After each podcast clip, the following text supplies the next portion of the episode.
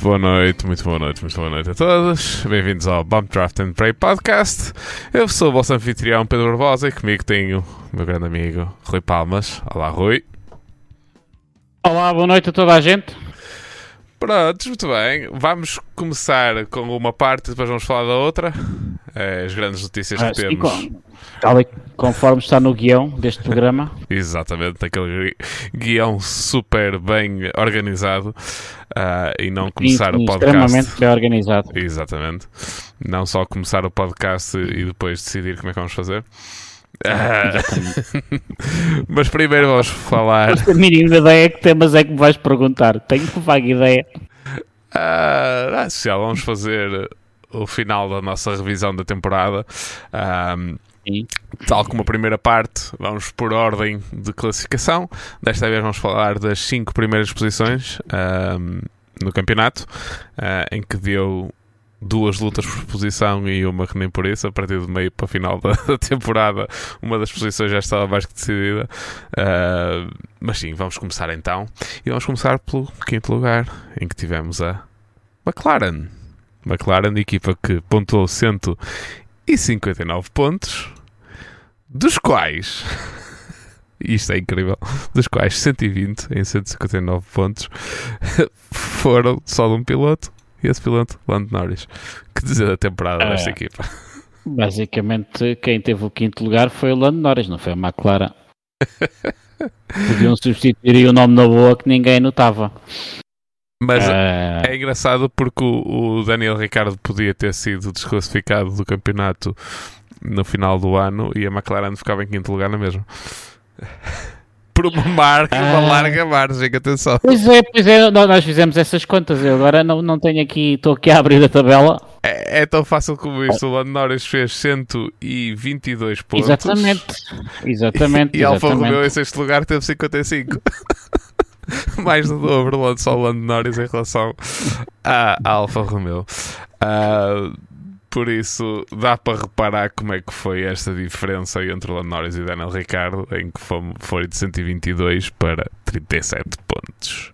O Sebastian Sim. Vettel, com um carro bastante inferior, fez os mesmos pontos que o Ricardo. Bom, basicamente é aquilo que disseras, o, o Lando Norris ah, bate ali naquela parede daqueles seis carros, que, que é os dois da Ferrari, da Mercedes e da, da Red Bull. Ah, foi o único piloto que teve um pódio ah, que não dessas três equipas. Acho, acho que faz um excelente campeonato para o carro que tem, muito superior ao carro que tem, principalmente nestas últimas dois terços, se calhar. Pois, ah, é assim, eu não tenho dúvidas que em termos de pacote completo, a Alpine, que ficou logo à frente da McLaren, teve o melhor pacote em termos do pacote geral do carro, da performance do carro o ano todo. Ahm, e, eh, mas eh, realmente o, o Lando estava, este ano esteve num nível, na minha opinião, um nível à parte ah, de todo este- todos estes pilotos que tiveram lutar contra ele. É um bocado mais difícil de julgar em relação a pilotos que ficaram aos, dois pilo- aos, aos seis pilotos das seis primeiras posições, porque tinham carros vastamente superiores ao, ao de Lando Norris. Ah, mas tal como ouvi ah, recentemente no outro podcast, já não lembro qual é que foi,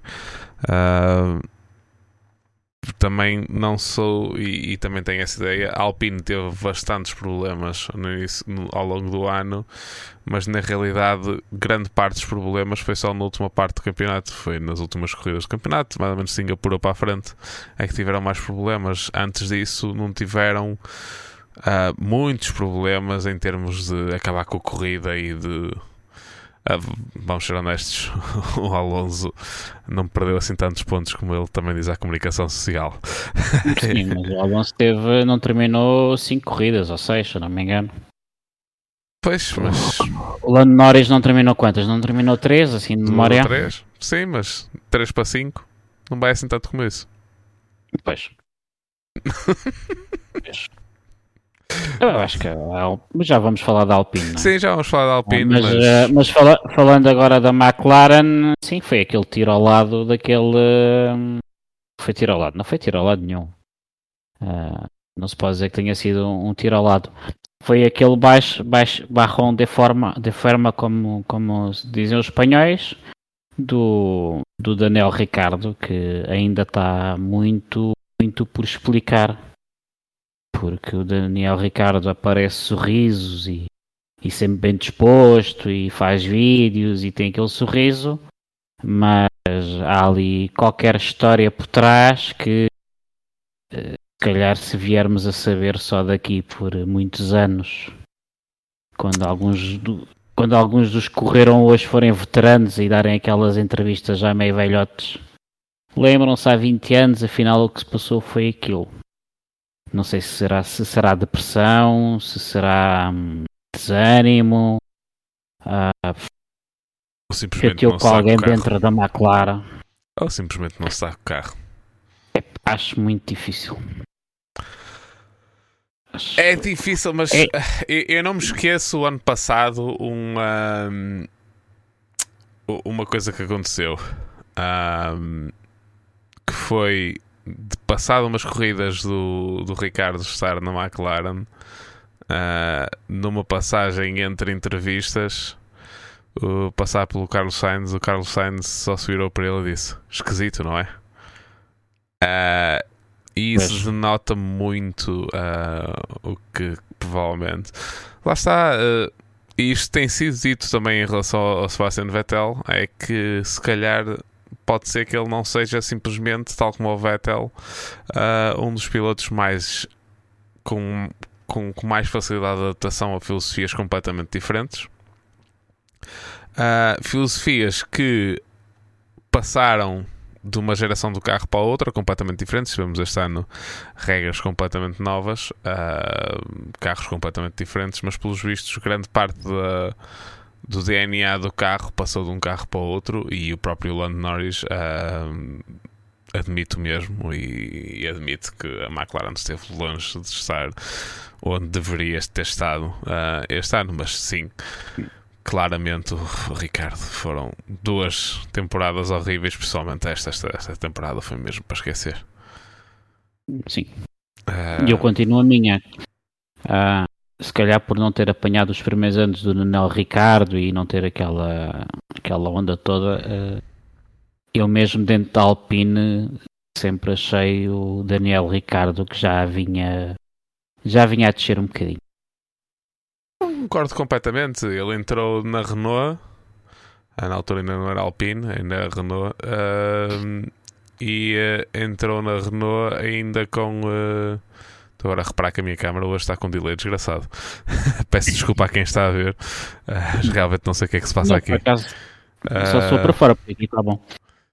E ehm, o Ricardo entrou na, na Renault e começou logo a bater o Hulkenberg que, que, que já vinha de anos anteriores com a equipa.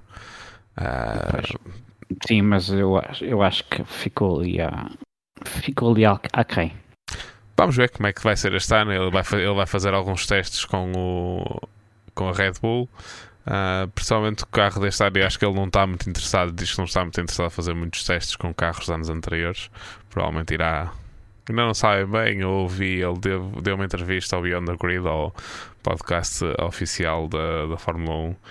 Ahm, basicamente a dizer que este ano vai ser um ano para decidir se ele ainda quer participar na Fórmula 1 ou não. Basicamente, são palavras dele.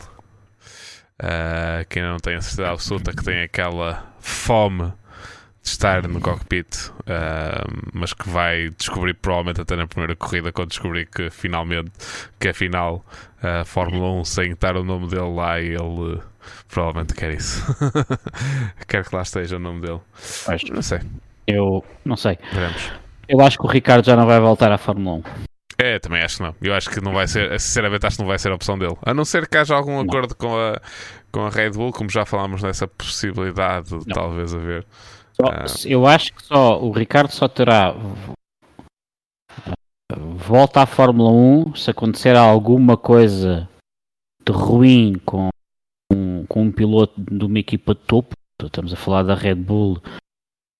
Ele agora também tem contrato com a Red Bull, mas pronto, mas com a Red Bull, com a Mercedes ou com a, a McLaren ou com a Alpina, e se olha, este piloto não pode, pronto.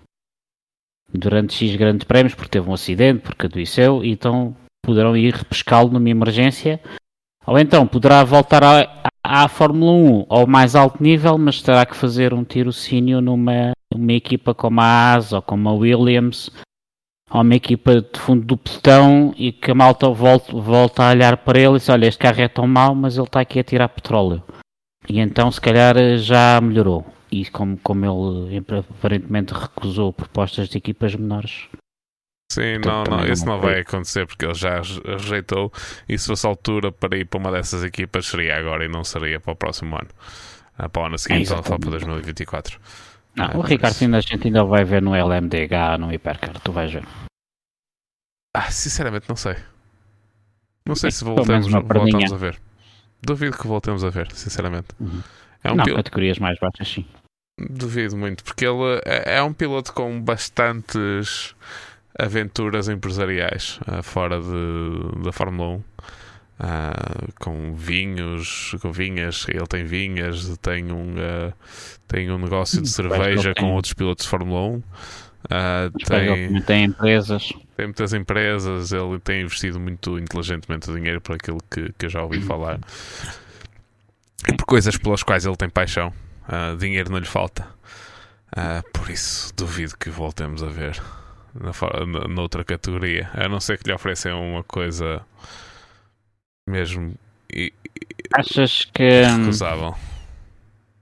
Sim. Se achas que o Ricardo então. Eu também acho que não vai voltar, mas. Se calhar. Eu, eu acho que não vai voltar, mas se calhar não ficaria tão surpreendido como tu vais ficar se ele voltasse.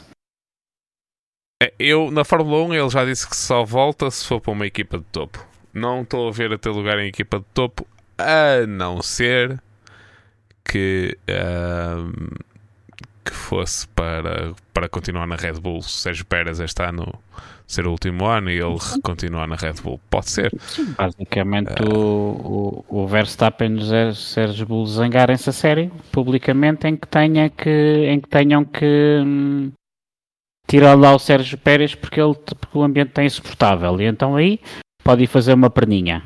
Sim. E então aí, se fizer um, uma excelente últimas corridas, ou meia dúzia de corridas, aí pode ser que ganhe. Mas vai ganhar lugar. Que ganhe, não, que ganhe o lugar na Red Bull, na Red Bull. ou ah, então, Bull, sim, sim, ou sim. então, ou então noutra equipa, na altura fique sem piloto, porque isto, a gente, as equipas Uh, parece que está tudo certo, tudo com contratos assinados, mas a meio do ano há um que se vai embora e de repente troca-se os lugares três ou quatro vezes, não é?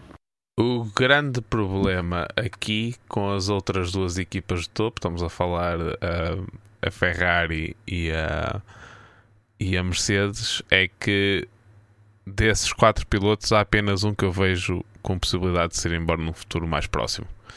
E esse sendo o Lewis Hamilton. E o Lewis Hamilton sair de lá já ou foi notícia hoje do piloto de testes e reserva que seria uma excelente opção para eles para aquele segundo carro para servir como segundo piloto como piloto de, de, de recursos ou de backup para ajudar o George Russell que é o Mick Schumacher passamos já só para uma pequena parte das notícias Mick Schumacher assinou como piloto de reserva e terceiro piloto em termos de marketing faz todo sentido Uh, foi a equipa que, que eles. Que, que, que, o, que, o pai dele, basicamente a última equipa que o pai dele um, correu com. com uh, a equipa que o pai dele ajudou a criar esta, este domínio todo, este domínio todo que foi criado depois pela Mercedes, foi o pai dele que ajudou. Por isso, em termos de marketing, faz todo sentido. Uh, não é um excelente piloto para ser campeão em situações normais, mas é um piloto mais capaz e tem velocidade e mais capaz de, de ser um piloto de, de ajuda ao George Russell, como parece que é o futuro da Mercedes. Uh, e para lá, por isso, acho que o único lugar acho que não fazia sentido uh, à Mercedes buscar o Ricardo tendo lá o Russell. Não faz sentido. Faz mais sentido na, na Red Bull porque, por terem história. E é só mesmo Sim. por causa disso. E na Ferrari, sinceramente, acho que a Ferrari ainda vai reparar que estão a apostar no piloto errado. Uh, e que aqueles que eles pensam que é o segundo piloto que é melhor que o primeiro, uh, ou pelo menos tem melhor. Uh, nós dissemos isto no início da semana quando fiz o podcast com, com, com o Earl, que o Carlos Sainz é o piloto mais subvalorizado da, do grid e provavelmente um dos melhores pilotos que temos no grid e não lhe dão importância devida. Carlos Sainz vai vai arriscar ainda ser campeão com a Audi.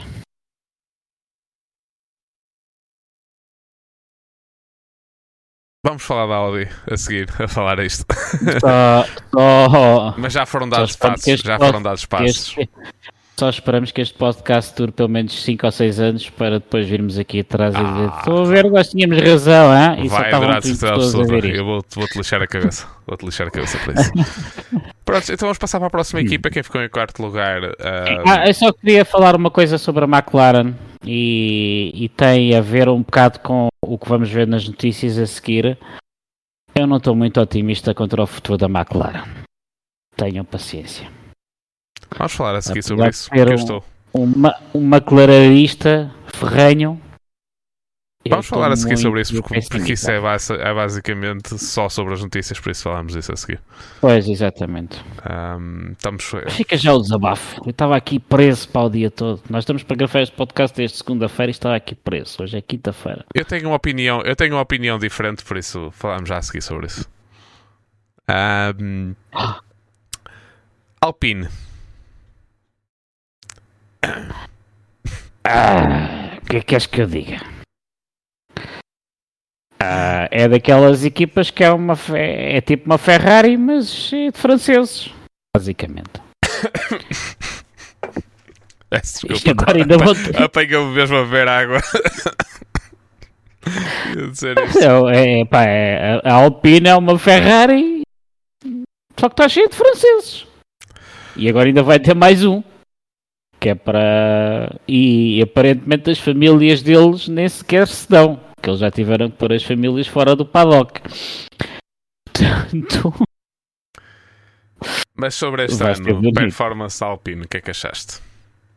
Eu acho que a, a, o carro da Alpine não, não é um mau carro, ou seja, eles também não começaram propriamente o ano a andar para trás, só que têm que resolver ali uns problemas que eu penso que são resolúveis de fiabilidade. e acho que, acho que lhes fazia, desculpa, para terminar, e acho que lhes fazia falta uma equipa de cliente para que aquele motor Renault uh, pudesse fazer mais uns quilómetros e, e fazer mais, uh, agora está-me a faltar a palavra, um, a recolha, a recolha de dados. O, o principal problema que eles tiveram este ano foi um, apenas um, foi uh, a bomba d'água. Uh, que eles repararam no problema bastante cedo no, no campeonato, mas uh, requeria, não é só mudar a bomba d'água, requer, o problema, pelos vistos, requer mudar todo o sistema de refrigeração da água. o que, para fazer isso, terá ser uma iteração uh, nova do motor. Um, e só lhes vai ser permitido fazer isso agora na uh, agora no, off-season, na preparação do novo carro. Basicamente, a grande explicação está aí e até foi a razão pela qual eles tiveram aquele duplo abandono em Singapura. Uh, Singapura é uma corrida bastante quente e úmida e de difícil gestão das temperaturas do carro. Uh, e por aquilo que se tem ouvido, o problema tem, tem sido esse, o principal problema tem sido esse em termos de, de fiabilidade. Grande parte dos problemas que eles têm tido foi é tudo derivado daí. Um, por isso vamos ver. Mas o carro é um bom carro, digamos, uma boa base. Um, é um bom carro, acho que o Ocon, tam, o Ocon também ficou um bocado aquém este ano do que do que tem feito os outros anos mas não é um mau piloto. O Gasly também é um piloto uh, minimamente competente para uma equipa como a Alpina e agora vamos ver, porque hum, vamos ver daqui para o futuro. Pois. Em princípio, ah. o budget cap vai um bocadinho ajudar, porque aquilo também na Renault Casa Mãe não anda, não anda famoso. E, e uh, os donos da Renault são os contribuintes franceses. E, uh, aliás, eu lembro-me de ter dito isto até no primeiro podcast. Uh, as opiniões públicas já não são já não são o que eram portanto mas depois ninguém percebe esta mudança de nome de Renault para Alpine a Alpine vende meia dúzia de carros uh, aquilo também parece ter muitos chefes Vamos ver. É daquelas equipas que de repente podem abanar por guerras e políticas internas. E politiquice interna. Portanto, é sempre, é sempre aquela caixinha de surpresas. É, é daquelas equipas que tu. Um, quando as coisas abanam na, na, Por exemplo, quando as coisas abanam na Red Bull e na Mercedes e tu viste ao longo de, ou pelo menos ao longo destes 4 anos Uh, tu vês ali um líder, vês um rumo, vês que a coisa abanou, mas ao fim de dois, três fins de semana a coisa. Em... Tu aqui na, na a Renault e a Ferrari são equipas geridas com muita política lá dentro e é sempre uma lotaria tu estares a adivinhar uh, qual o futuro, mas eu acho que há ali boas bases e de equipa de meio da tabela das equipas de meio da tabela, embora me custe dizer isto a Renault, mas tenho que dizer, foi, se calhar foi das equipas que menos andou aos papéis logo no início e construiu, assim de memória, construiu um carro sólido com uma boa margem, margem de produção. Depois, pronto, depois eh, quando foi contratar o Alonso, não é? Sim. Uh, foram os campeões da Fórmula 1.2, vamos dizer. Exatamente. E agora, para o último classificado da Fórmula 1.1. Ah, vamos para o terceiro lugar do campeonato a Mercedes. ah, minha visão. Início horrível, mas demonstraram muita mais capacidade de luta e resposta do que eu estava à espera da própria Mercedes depois de um início tão horrível. E vamos ser honestos, foi um início horrível porque repararam que tinha um problema que o carro tinha um cancro, basicamente. Uh, na primeira volta do primeiro dia de testes, ou do primeiro dia de filmagens, que até foi o shakedown que eles fizeram ao carro, em Silverstone a chover torrencialmente, com pneus que nem sequer iam usar no, no ano. Porque nesses dias são usados uns pneus só para filmagem. Uh, e mesmo assim, com o carro a andar a 2 km por hora, uh, repararam que o carro tinha um cancro que os ia que dizia que não ia conseguir resolver um problema fundamental com o design do carro, mas conseguiram ah, aumentar o, o a, ah, a performance bastante do carro, lutar e saíram com uma vitória no final do ano. Sim, eu acho que sim, acho que hum, eu lembro-me de. No primeiro podcast que nós fizemos, que foi a revisão da primeira parte da temporada, lembro-me até estar muito pessimista com, com a Mercedes. Pessimista não foi tanto isso. Nós aqui penso que na altura, já não me recordo a tua opinião, mas penso que concordámos um, os dois que era se calhar eles iam abandonar a segunda parte do campeonato e focar-se no, no carro 2023, na, na, na altura ainda havia a dúvida se eles iriam manter, uh, se iriam mudar outra vez a filosofia ou se iriam manter esta. Mas eu acho que hum, eles focaram-se em fazer melhorias e conseguiram. E eu já vi, já ouvi pessoas que uh, trabalharam lá dentro ou que não sei se trabalhou lá dentro, ou pelo menos pessoas que estudam este tipo de, de questões comportamentais dentro de organizações em que uh, o facto de não abandonarem o carro 2022 tem a ver também com a motivação interna das equipas, de, dos mecânicos e da equipa que trabalha. Porque se tu dizes que vamos abandonar o carro 20, 20, 2022, se calhar a malta que está nas boxes, aqueles 80 que vão para os, para os grandes prémios acabam por uh, desmotivar um bocadinho. E então uh, acho que houve também aqui uma pressão para a equipa que está em pista e, e para os engenheiros que estão, que estão lá dentro. E depois também é assim, vamos lá ver, também foi uma coisa que disse, quer dizer, eles mesmo com o budget cap, a, a Mercedes tem um, tem um, um know-how acumulado e tem lá muito computador internamente com muita informação que consegue recuperar de um atraso melhor do que uma Asa ou uma Alfa Romeo ou mesmo uma Aston Martin. Ou uma McLaren, por exemplo. Ou seja, é mais fácil para eles uh, recuperar um mau projeto do que, por exemplo, mais. Sim, uh, mas só nos podemos esquecer é que é muito mais. Acho muito mais difícil a mudança de mentalidade de uma equipa que está habituada simplesmente a ganhar e de chegar com o carro mais rápido, que, que foi o que aconteceu uh, desde há oito anos para cá, e simplesmente ter de mudar o chip para. Para serem basicamente, que eles começaram o ano quase como uma equipa de, de, de meio da tabela ou pelo menos com performance de quase equipa do meio da tabela, para depois conseguir até ganhar uma corrida e serem competitivos e dominar um, dominaram um fim de semana. A verdade é essa é que dominaram o fim de semana do Brasil. Um, foi bastante. impressionou-me, vamos dizer. Impressionou porque não estava à espera. Sim, impressionou-me. Não estava à espera quem ia ser uma corrida. Estou sincero. Não é que tenham feito. É, não muito mais do que eu estava à espera, eu... mas ganhar uma corrida não estava à espera que chegassem a esse ponto, a não ser num fim de semana, uh, vamos dizer, não usual. Acontece, como já aconteceu, Exatamente. o Ricardo ano passado ganhou uma corrida com a McLaren, o Gasly no ano anterior ganhou com a coisa, o ano passado então, também ganhou o, o, um, o Ocon, também ganhou a corrida da, da Hungria, uh, por isso acontecem coisas, mas a verdade é que a Mercedes, mais do que dominou completamente o fim de semana do Brasil. Uh, tinha o carro mais rápido, simplesmente.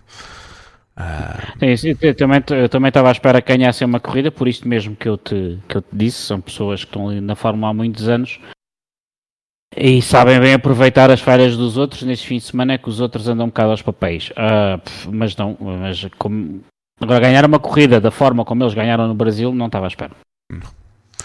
Uh, e por aquela equipa que provavelmente mais nos uh, impressionou em termos de capacidade de luta, vamos para a equipa que se calhar mais nos decepcionou em capacidade de luta, Ferrari.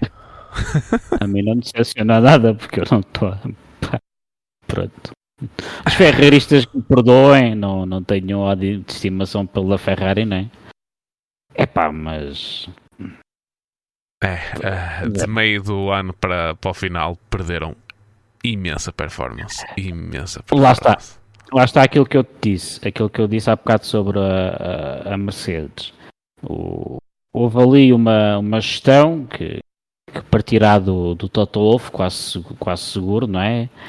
Que consegue ir mantendo as pessoas em as pessoas, ali um núcleo duro de mecânicos que está todos os fins de semana no Grande Prémio, consegue-os manter motivados e focados. A Ferrari bastou dois, três erros e como tu dizes, e eu tendo a concordar contigo que também não foi, não foi nada por aí além, mas acho que depois ficaram muito afet, afetou bastante e desmotivou tudo, tudo lá dentro e depois foi Uh, foi aquilo que nós vimos, também não vale a pena estar agora a, a repassar tudo, não é? Mas, Sim, acho que a Ferrari, a, Ferrari, a Ferrari tem dois grandes problemas. Um deles é a estrutura, que à semelhança da Alpine tem demasiada gente a mandar. Claramente tem demasiada gente a mandar e tem gente de topo que não percebe nada de Fórmula 1 a meter-se no trabalho, neste caso o Matia Tem demasiada gente a mandar bocas. E a mandar bocas. Uh, bocas não, a meter-se mesmo no trabalho, porque aquilo que corre é que iam pelas costas dele desfazer decisões do, do Matia Binotto. Um, e, e pronto, segundo o que consta, ele já estava totalmente, totalmente fartinho daquilo. Uh, mas mas tem, tem sido uma constante ao longo da história da Ferrari, só na altura de Ross Brown e de John Todt é que eles tomaram conta daquilo, conseguiram a coisa. E não nos podemos esquecer que o Mattia Binotto era o homem do Sérgio Marchioner, como que era o CEO da, da Ferrari, que morreu em 2018, 2019. Uh, ou seja, toda a estrutura que manda em termos de donos da equipa, CEOs, etc., uh, mudou desde que o Matia Binotto entrou e, uh, e o Matia Binotto já não era o homem deles, não foram eles que o meteram lá. por isso daí haver também se calhar alguma algum atrito, digamos, entre a gestão e ele, mas a Ferrari sempre foi muito assim e não, não lhe deram o apoio provavelmente necessário. A Ferrari sempre foi assim. Então, pá, tu... Como é que a Ferrari perdeu as primeiras 24 horas de Le Mans para o Ford GT? É, é, é, claro que na altura a Ford iria ganhar sempre, não, é, não seria naquele ano, seria no seguinte. Mas as primeiras começou logo mal com politiquice e pilotos que a última estás, estás hora a passar um bocado à frente, porque as primeiras não, tô, 24 não, horas tô, que a Ford entrou em Le Mans, a Ferrari ganhou. Não, não, as, as, não, perdeu as primeiras 24 horas para a, a fora, ou seja, ah. as primeiras que a fora mesmo, estás a ver? Pronto. Sim, mas nenhuma, tô, equipa, eu tô, nenhuma marca vai ganhar sempre, não é? Vamos ser honestos. Exatamente, exatamente, mas uh, uh, a história, a história diz-nos que uh, a Ferrari, mesmo quando tem tudo alinhavado, comete estes erros de... estes erros de, de egos, de guerra de egos. Percebes? Sim. Uh... E isso já vem desde, desde, desde lá de trás. E acho que a mudança de time principal, como vamos falar a seguir, não, não acho que não vai resolver, sinceramente, por muito por muita pena que eu acho em relação não, a quem vai, lá estar. Não vai resolver nada. Não. Na minha opinião. Não vai. Não vai. Pronto, se perderam imenso. E... Meio, como criaram um carro espetacular, acima das expectativas próprias, criadas pelos próprios, uh, porque as uhum. expectativas não era estar no lutar pelo campeonato do mundo. Não eram. De longe. Era simplesmente ganhar um, é estar lá à frente na, na, na, discussão pelos pódios e ganhar uma outra corrida. E isso foi mais do que cumprido. Foi mais do que cumprido. Uh, mas lá está. A, a, outra, a segunda parte que eu tinha dito que também que atrasa muito a Ferrari e vai sempre atrasar é a comunicação social italiana, uh, que quase que mandam na Ferrari. Uh, são, é uma. É, é, é comunicação social na, em Itália são muito sensacionalistas mesmo, muito reivindicativos e, uh, e a maior parte das vezes uh, e já estas histórias antigamente de, de, na Ferrari, na própria Ferrari de que uh, quem mandava na Ferrari, se calhar, em vez de ouvir os próprios empregados, dava mais importância e, mais, e julgava ser mais verdade aquilo que sai na Segurança Social uh, do que propriamente às suas próprias pessoas. Uh, e pronto. A Ferrari tem jornais. E um dos portos favoritos é os diretores mandarem recados pelos jornais dos quais são donos. Não? É? a partir daí. Pois. É o que é. Jornais, jornais que depois, meios de comunicação até especializados em automobilismo. Portanto, a partir daí. Pois. Uh... Não, aquilo não se entende nada. E tenho pena, sinceramente tenho pena. Tenho Também pena. Eu. Agora. Fórmula 1 precisa da Ferrari, atenção. Uh, por muito que muitas vezes uma Sim, pessoa não gosta de admitir, até por causa porque eu estava que tu não estavas cá, mas eu estava eu, não estavas cá, entre aspas, não estavas a ver Fórmula 1 nessa altura, mas eu estava a ver Fórmula 1 na altura em que surgiram os rumores de, das equipas a fazerem o próprio campeonato e a Ferrari sair da, da Fórmula 1 e depois tentar trazer algumas equipas com eles e fazerem a sua própria, o seu próprio campeonato. Uh, por muito que me custe admitir, se isso acontecesse, a Fórmula 1 perdia imenso mesmo. Perdia imenso. Um, aquilo que nos aquilo que nos salva ficamos salvaguardados é que não só a Fórmula 1 sem a Ferrari tem muito a perder como a Ferrari também tem muito a perder sem a Fórmula 1 por isso um, esperemos Sim, que é. tudo continue a resultar mas, é, mas há uma coisa que é Uh, com a saída da Ferrari, à medida que os anos passam, uh, a Fórmula 1 também tem cada vez menos a perder, e à medida que os anos passam, um, a Ferrari também tem cada vez mais a perder sair da Fórmula 1. Mais ou menos. Acho que a Ferrari neste momento em termos de estrutura está. Estamos a falar agora da empresa de carros de estrada. Um, está numa fase completamente diferente do que estava há 10 anos atrás, ou, ou mais até. Uh, está numa posição completamente diferente, uh, com já não é uma marca que faz um ou dois modelos e que vende meia dúzia de carros. Uh, já é uma marca que vende bastante, não estou a dizer que vende a comuns mortais como eu e tu, mas, mas vende imensos carros e. Não, vende, vende e tem. E... Só que também, também começa a ter cada vez também mais concorrência forte, não é? Mais ou menos.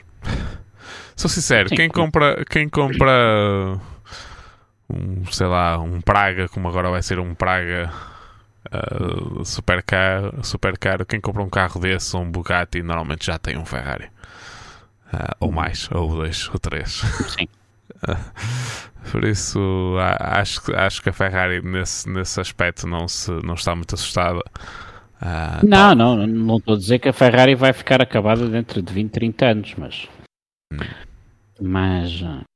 Não se adivinham tempos fáceis, não pode cometer não, erros. Não. Uh, Dito isto, passamos então para os campeões uh, de, de, ambos os campeonatos: Red Bull Racing. Uh, Red Bull que a partir mais ou menos do meio do campeonato dominou por completo e o, e o Max Verstappen dominou por completo o campeonato. Uh, começaram com uma boa base, com um bocadinho falta de fiabilidade logo mesmo no início, mas depois resolveram todos os problemas uh, e todos os problemas que tinham em termos de performance do carro também foram todos resolvidos, especialmente com a com upgrades em termos de redução de peso e de para, para, passarem a, a, poder usar balasto em sítios certos e meter o, o balanço que queriam no carro e, e com, a partir de certo ponto dominou completamente. O único sinal foi ali o Brasil que andaram mais um bocado aos papéis, mas dominaram completamente. Pois. Provavelmente o carro, um dos carros mais dominantes. Não, não chegou ao ponto de Mercedes em 2014, mas uh, embora os números possam querer dizer alguma coisa, possam querer dizer o diferente, mas não, não, não, não foi nem de perto nem de longe uh, esse tipo de domínio, não. mas uh, pessoalmente até porque um dos pilotos não conseguiu uh, o mesmo tipo de resultados que o outro. Por isso também foram provavelmente uh, os números também são provavelmente muito ajudados pelo facto de realmente o Verstappen, o Verstappen estava intocável este ano. Completamente intocável. Estava, estava imbatível. E sim, acho que foi um dos melhores binómios piloto-carro que eu vi nos últimos anos. Não me recordo. Pois. Uh... Não me recordo de. Pronto, teria daqueles dois ou três primeiros grandes prémios, mas depois a partir daí. Pois. Mas mesmo ele ganhou o segundo grande prémio, se não me engano, no, na Arábia Saudita, não foi? Ele não sei, mas não, estou a falar daqueles. Uh, aqueles uh, Sim, foi o Verstappen que ganhou a Arábia Saudita. Exatamente, quando houve ali umas trocas de posições com, com o Charles Leclerc. Com o Charles Leclerc, sim. Mas era numa altura Exatamente. em que a Ferrari tinha o melhor carro, sinceramente. Mas depois houve ali um grande prémio que nós até, comentámos aqui. Agora não me recordo qual é que foi o grande prémio. Foi ali em junho já tu notavas que aquele carro e o Verstappen estavam feito um para o outro, agora não me recordo. Uh, julgo que foi mais para a frente um bocadinho, que em junho ele teve realmente duas vitórias em junho. Uh, foi o Azerbaijão e o Canadá. Uh, mas até França, até França ele tinha sempre alguma luta. Agora na Hungria. Ah, não, foi, foi, não, foi depois foi do verão. Foi depois do verão que a gente já não, tem o podcast. Acho, acho que não, acho que não foi no verão. Eu notei principalmente na Hungria, sou sincero. Penso que sim, penso que foi esse, penso que foi esse, esse, esse grande prémio que nós comentámos. Foi a Hungria que... e depois, a, e depois Spa, já depois já temos o podcast, já tínhamos o podcast em Spa. Sim, exatamente. Uh, mas já na Hungria ele tinha demonstrado um, um, domínio completo. Ele partiu de P10 e ganhou a vontade de se ao luxo de fazer um peão no meio, do, no meio da estrada, fazer um 360 e tudo. Exatamente. E mesmo assim ganhou com, com uma diferença desgraçada. Uh, e depois na Bélgica também ninguém o tocou. Ninguém tocou. Sim, nós analisámos aqui as, 10, as primeiras 10 voltas dele, lembras-te? Não sei, foi quase. É, sim, sim.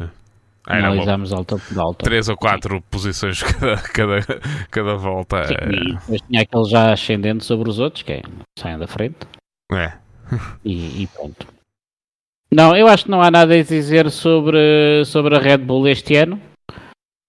Acho que aquela equipa está no está no, no ascendente e vamos, vamos ver até até quando vai vamos ver até quando vai durar.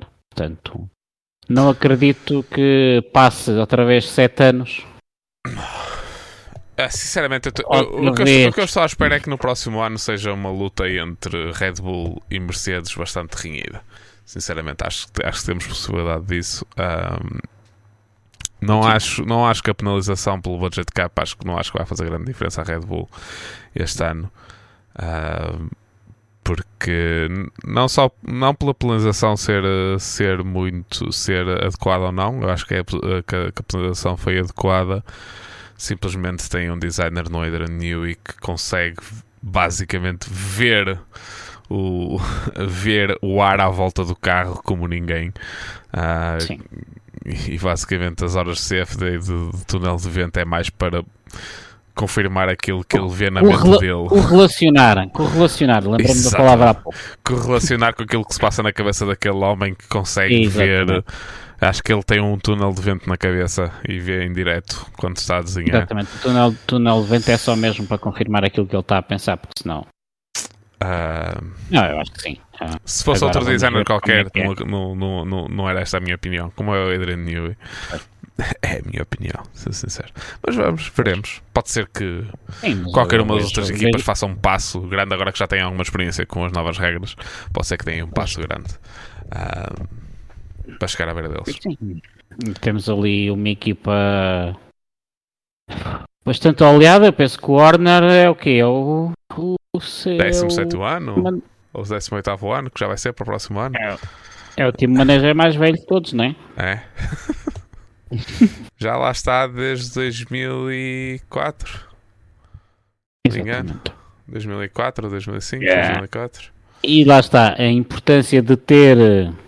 E foi isso que borregou a. Desculpa, disseste? A importância de ter? Estabilidade, exatamente. E uma equipa pequenina e focada com uma verticalidade no- na- no na- nas decisões ah, muito eficiente.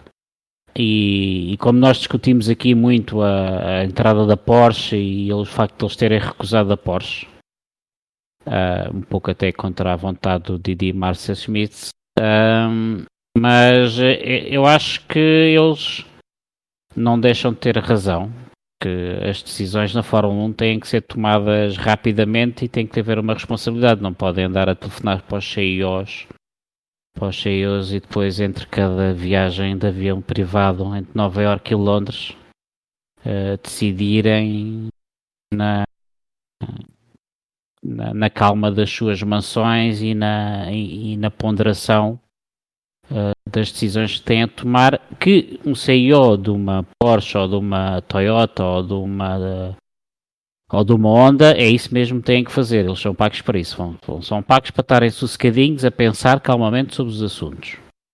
Não é para, andar a decidir compras de parafusos e de mudanças de estratégias à última hora no, rapidamente. Portanto, isso é para pessoas como a Orden que têm que ter carne- carta branca. Pronto. A Orden, o Marco e hum, agora esqueci-me do time principal da do ai da da, da, da equipe de estratégia da, da Red Bull, esqueci-me do nome agora da rapariga, ou seja, são pessoas que têm que estar ali focadas e assumir responsabilidade. Sempre politiquices. E Exatamente. isso também, a Mercedes também o faz muito bem. E a porque- Ferrari está de fase mal. Pois. E a Mercedes também faz, faz muito bem porque o antigo CEO da Mercedes, que saiu há dois anos, também era um tipo que, ah, lá está, também dava carta branca ao Toto Wolff. O Toto Wolff também era um dos acionistas, não é? Toto Wolff é dono de um terço do, da Um equipa. Também, É também só- ajuda um bocadinho, também é ajuda assim um sócio. bocadinho, não é? É tão Mas, sócio maioritário eh, como a Mercedes, o Toto Wolff. Pois, mas eh, ajuda também o outro CEO da Mercedes ser um sócio que, que saiba estar calado, não é? Claro. Que, que, quando, tens, quando três sócios, te- tu precisas de pedir eh, a opinião e se, se o outro sócio não quiser, paciência, não é? Sim. Mas, eh, mas ajuda bastante o Toto Wolff ter carta branca e mesmo com este. Eu nunca me lembro o nome dele, o senhor dos químicos, o dono da Ineos. Ah, não sei, não sei. Também. Daniel, né, bom, não interessa. O senhor dos químicos também não, é, não me parece que se- seja a pessoa que ande sempre a meter ali o nariz. Ah. Portanto, o Toto Wolff tem, tem carta branca. Portanto, E tem de ter, e é assim que deve ser. Pois. E é assim e é assim que deve ser. É Tenho verdade. muita pena da, tenho muita pena da Porsche não ter comprado a Red Bull, como já aqui foi falado. Embora ultimamente não tenha assim tanta pena, mas na altura fiquei com muita pena. Ahm, mas eh, acho que sim, compreendo perfeitamente a decisão do de, na altura foi tomada. Muito bem, isto foi a nossa revisão do ano. Ahm, vamos então agora falar de novidades. Então, basicamente, o que aconteceu foi, e a primeira, e vamos falar desta notícia, embora tenha tudo a ver com ah, diretores de equipas. a primeira que aconteceu foi, foi na segunda-feira à noite e aquela que eu não percebo e contratado de maneira separada, que foi o Capito foi basicamente. ah, ele não foi bem despedido. Aquilo é um bocado mais complicado. Basicamente, quem, um dos grandes parceiros da Williams é uma empresa dele, que estava a fazer grande parte do trabalho, porque a Williams não está equipada neste momento decentemente para ter uma equipa de Fórmula 1. A verdade é essa. É que é uma equipa bastante antiga e que não teve dinheiro para se atualizar ah, nos, nos últimos anos da de- em que a família Williams ainda era dona da equipa. Ah, e a equipa do US Capital estava, a empresa do US Capital estava a, a resu- estava a ajudar nisto do, nesta aventura. Ah, e basicamente foi terminado esse contrato, se não me engano, e por defeito também arranjaram-lhe maneira de dele sair sem ser despedido 100%, mas também foi basicamente empurrado para fora da porta, assim um bocado. Sai daqui. Que não percebo propriamente muito bem esta decisão. Não, perce- não estou a ver quem é que eles vão lá meter que vai fazer o melhor trabalho. Ah, a não ser que já estejam a pensar de vender a equipa já no início deste ano e, e é deixar. Pois, é a única coisa que consigo ver. Porque senão, desportivamente não faz sentido nenhum. Ah, não, não se passou nada este ano que me fizesse pensar que ele não merecesse lá estar, sou sincero. É assim, a minha, vamos já falar, então vamos já começar por este assunto, não é? Sim, sim. Ahm, é assim, a, a- a Dorliton Capital, no fundo, é um, é um fundo de investimento onde pessoas como eu e tu, que têm ali 20 ou 30 milhões parados, eh, vão lá investir em empresas. Quero que Vão- me digas onde é que são pôr- esses meus 20 vão milhões guardados. Não, eu pus mais, pus 22, portanto deves-me um jantar. Ah, ahm, onde pessoas como eu e tu, que têm aqui o dinheiro parado e, e vão àqueles fundos que se especializados em comprar empresas em falência ou pré-falência e depois eh, entram umas pessoas que muitas vezes nem percebem muito bem do negócio mas que tentam reestruturar aquilo e capitalizar ao máximo depois vender o- a coisa já ajeitada. E acho que a Williams a gente percebia muito bem como é que era a Williams, né? porque aquilo estava meio já para fechar. A Claire não dava conta daquilo, o Frank Williams infelizmente faleceu. E eles acharam que tinham ali um bom negócio potenciado pelo, pelo budget cap. Acontece que passaram dois anos, a Williams já valorizou um pouco por causa do budget cap, mas os resultados não aparecem. E, e Será vais que concordar comigo? Vais concordar comigo? Já vou a essa parte. Já vais concordar comigo porque eu e tu, por mais fãs de Fórmula 1 que somos, Uh, gostemos muito de, de, Fórmula 1, gostemos muito da Williams, uh, conhecemos a Williams desde os anos 80, mas agora, se calhar, no final do ano, vamos apanhar o nosso avião privado e vamos à, à sede da Orliton Capital e perceber, então, mas o nosso dinheirinho, para onde é que foi? Uh, não há aqui muita valorização na Williams, não houve grandes resultados, nós metemos aqui dinheiro para reestruturar isso, e onde é que está? E a Darlington também não tem, não tem, não tem vocação para gerir equipas de Fórmula 1. Mas eh, eu, eu acho que, eu, eu acho que há aqui, já, já agora, desculpa, deixa-me acabar. Eu acho que, agora para acabar este raciocínio, eu acho que a breve trecho, e estou a falar em semanas, vamos assistir, vamos assistir a uma mudança de, de estrutura acionista. Não direi se a Dorliton vai vai deixar completamente o capital que tem, mas que possivelmente irá entrar um acionista de peso que perceba de desporto automóvel e tente pegar naquilo. Espero bem que sim, porque tem aqui, tem, tem aqui uma, é uma tem aqui uma coisa que não faz, sentido, não faz sentido nenhum. Isto não faz sentido nenhum por uma razão.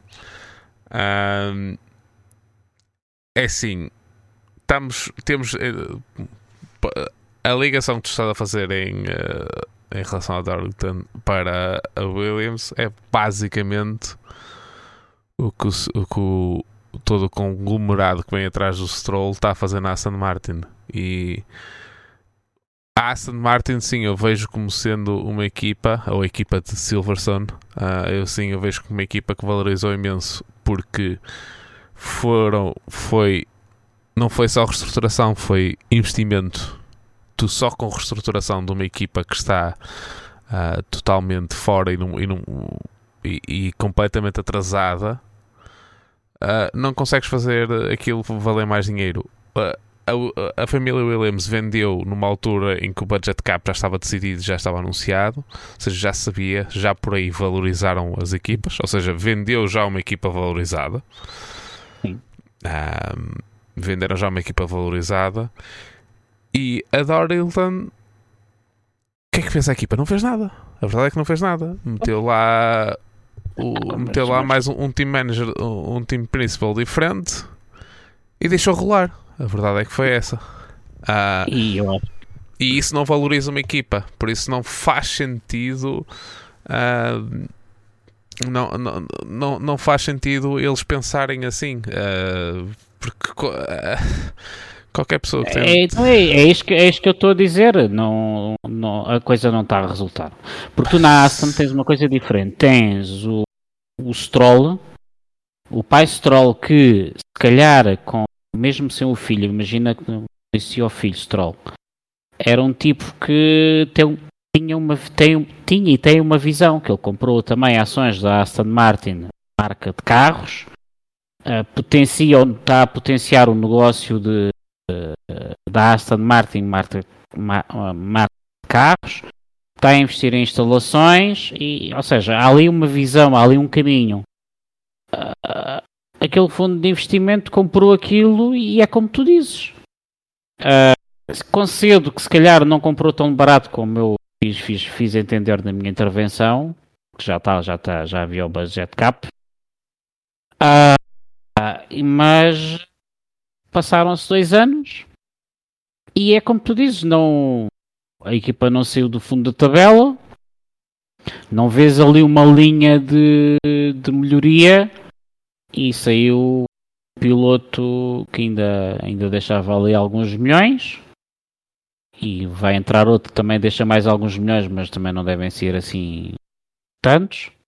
Eu acho que acho que está ali campainhas no fundo de investimento e, e, as pessoas que puseram dinheiro no fundo de investimento devem estar a, a dizer, pá, isto vai ter que haver aqui uma solução. Ou vocês vendem ou, ou arranjam um parceiro que realmente saiba de Fórmula 1, porque eu quero estar sossegado aqui na minha, no, no meu Mas... rancho no Montana e, e, e, não quero andar a, a ver a perceber eh, parafusos na. Mas, mas aqui é uma, mas há, há coisa que não faz sentido. Qualquer, qualquer empresa em, em reestruturação, na reestruturação está também investimento e a verdade é que não foi feito grande investimento. Ora, aí está, então, mas em, Pedro, qual, isto já não tem nada a ver com Fórmula 1, não tem nada a ver com nada. A Dorilton, sendo, sendo, sendo, uma, sendo um fundo de investimento de, de, recuperação da empresa, já devia saber e devia saber que ao investir, não sei por quanto é que eles venderam, mas imaginemos que venderam por 100 milhões, que ao investir por 100 milhões, que vão ter de gastar quase um tanto para fazer aquilo valer 500 milhões. Ah, ou se calhar até tão. Pois, ou se calhar. E neste momento não vão ou, conseguir ou, vender por esse, por esse valor. Só... Ou, ou, se, ou se calhar tinham investimentos apalavrados que, que nós nem sequer conhecemos e alguém que borrou a última hora e não quis avançar. Pode ser, é uma, é uma hipótese. É hipótese, sei que, sei que não faz grande sentido. Agora uma coisa, os fundos de investimento também cometem grandes. Hum, como é que tem de dizer? Os fundos de investimento também cometem grandes, hum, grandes erros. Pois, mas... Olha, agora, agora não, não quero estar aqui, a, até porque são empresas conhecidas. Uma amiga minha que trabalha numa dessas empresas que foi comprada por um fundo de investimento, uma empresa até conhecida, de distribuição em Portugal, ah, pá, foram comprados por uns tipos que meteram uma argolada, mas uma coisa brutal, estás a perceber? Aquilo está quase para fechar, ou seja, e supostamente eram pessoas até especializadas no meio. Sim, mas, mas isso não. Mas isso. Ma, ma, ma, mas é assim, estamos, a, estamos coisa... a, especular porque. Sim, mas, oh, Rui, a diferença é que aqui, uma coisa é estás a investir num. num ah, pá, numa empresa assim um bocado num, num sector, não é à sorte, mas quase um setor à sorte. Agora estás a investir num, num uh, a Fórmula 1, neste momento, investir numa equipa de Fórmula 1 é investir, é um negócio praticamente certo. Porque todo o desporto e todas as equipas estão a valorizar imenso. Sim, e há dinheiro, oh Pedro, há, há dinheiro. dinheiro. Ainda, hoje estava, ainda, hoje estava, ainda hoje estava a ver uma, uma entrevista do Filipe Albuquerque, que ele, por causa dos apoios e dos carros no EC, e ele diz: ele deu a entender que o que não falta é milionários a despejarem 10, 15, 20, 30 milhões para comprar um carro para andar no Eco, por exemplo. Portanto, há dinheiro no meio, e é como tu dizes. Há dinheiro. Agora, como é que aquilo não arranca? Não há um parceiro que saiba de, que entra ali que, como, a, como a Sauber encontrou a Aldi. como a, como é que tu tens Andrettis que quer entrar na Fórmula 1 e que estão dispostos que é a dar 125 milhões só para entrar na Fórmula não. 1 e não consegues para aquele Exatamente. como é que tu tens uma Porsche como é que tu quer, tens uma Porsche quis comprar a Red Bull? Pelo amor de Deus, a Red Bull, a equipa que acabou de ser. Eles queriam comprar metade da Red Bull, portanto, dinheiro deve faltar. E depois tens ali uma Williams. até, até a AS conseguiu completar o budget cap com a MoneyGram, quer dizer.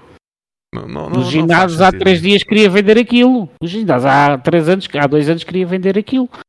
E, e tu tens ali uma, uma, equipa, uma Williams, completamente parada, mas desde que eu comecei a ver a Fórmula 1 há quatro anos, quer dizer, antes disso também não posso estar a dizer, porque não gosto de falar daquilo que não vejo. Mas eu vejo a Williams completamente parada há quatro anos. É, é, é que mesmo no tempo da Claire e do Frank Williams, ou por exemplo, no tempo da Claire Vano, aquilo já não anda, aquilo tu olhavas para aquilo.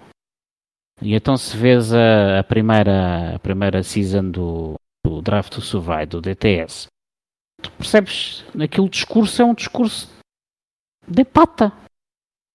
É um discurso de muitos amanhãs que cantam.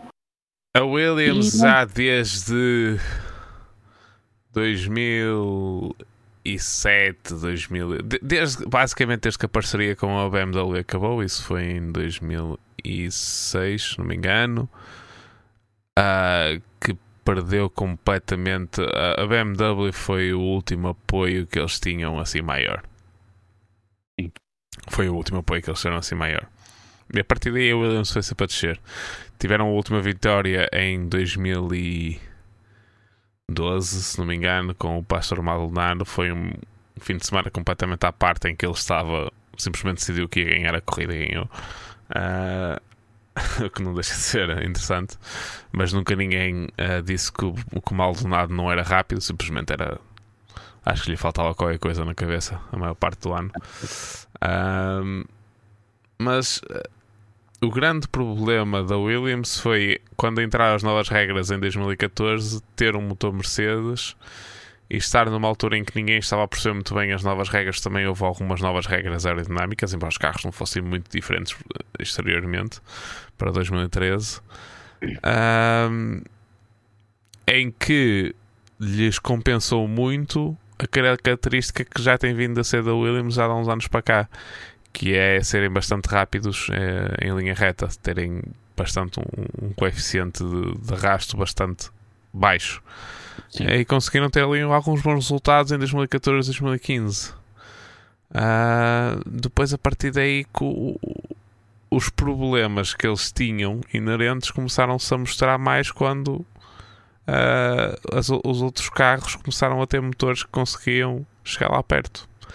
Nos vamos esquecer que a estimativa que tínhamos de, no início de 2014 era que havia Uh, entre o melhor motor, o Mercedes, e o motor e o, e o, pior motor, que havia uma diferença de mais de 50 cavalos. Uh, neste momento, este ano, aquilo que estamos estimado é que a diferença entre o melhor para o pior motor foram cerca de 5 cavalos. Uh, e isso vai. mascarou muitos problemas da equipa e deixou-se morrer um bocado, mesmo antes de tu voltares a ver a Fórmula 1. Ah, mas sim, numa altura em que eles deviam estar a capitalizar, de ter, uh, supostamente deviam estar a ter um novo, uma nova fonte de investimento, uh, o, Latifi, o Latifi sair, uh, tal, veio-me dar uma impressão errada de que realmente eles estavam com uma almofada em termos orçamental que lhes permitisse trazer um piloto uh, um melhor piloto que não, fosse, não, não trouxesse tanto dinheiro, mas a, a, verdade é que simplesmente estão a deixar isto morrer para trazer-se, provavelmente para vender uh, e tentar perder o menos dinheiro possível. Porque neste momento já vai ser perder o menos dinheiro possível. Não, não, não, não, estou, não, não, não tenho, não, não, nada que a Torrington fez na. Na, na, Williams me, me dá a indicação que, que a equipa está valorizada. Nada. A verdade é que nada. Não houves, uh, não houves não houves, não, houves, não houves investimento nas instalações, não houves investimento, não houves falar de investimento em nada, nem em termos pessoal, nem em termos eles, eles perderam aquela empresa que era ainda foi vendida, eles perderam aquela empresa que era a que tinha as máquinas, não? A Williams Technology ou, ou essa uma coisa qualquer, venderam isso. Ah, acho que neste, neste momento, cada vez mais acho que a Darlington comprou a Williams quase para, para matar a Williams e para, e para, para dinheiro. Às vezes parece que, foi o que eles fizeram. É, vamos lá ver uma coisa: que, que, o nome Williams, que eu tenha muitas dúvidas que vá sobreviver aos próximos 2, 3 anos. Ah, completamente. Completamente. Mas aquela equipa. Assim, aquela, aquela equipa, esta equipa sem o nome Williams na porta hum. vale se calhar 10% daquilo que vale com o nome Williams na porta. Depende. Depende, depende, depende também de quem a, que é que, quem a comprar, não é? Não, atenção. Esta equipa sem o nome Williams na porta Sim. vale a entrada na Fórmula 1. Pois. A única coisa que vale certo? E neste momento, se calhar, é pouco, vale, vale, vale pouco mais do que isso. Prontos, vamos passar à frente, já perdemos para aí 20 minutos só a falar sobre o Williams. Exatamente. eu tenho, tenho, tenho pena, mas eh, é como te disse, eu acho que, não sei. A não ser que a gente amanhã acorde com a notícia que a Andretti, para não estar a falar na Porsche, a, a não ser a que a gente amanhã, a Porsche eu, amanhã eu, eu, eu, corto, eu acordo, ligo o Twitter, Andretti comprou a Williams 400 milhões, pronto. Jogada de mestre da Dorlington. Mais uns milionários felizes em Aspen. Pronto. Mas também já não tem pena.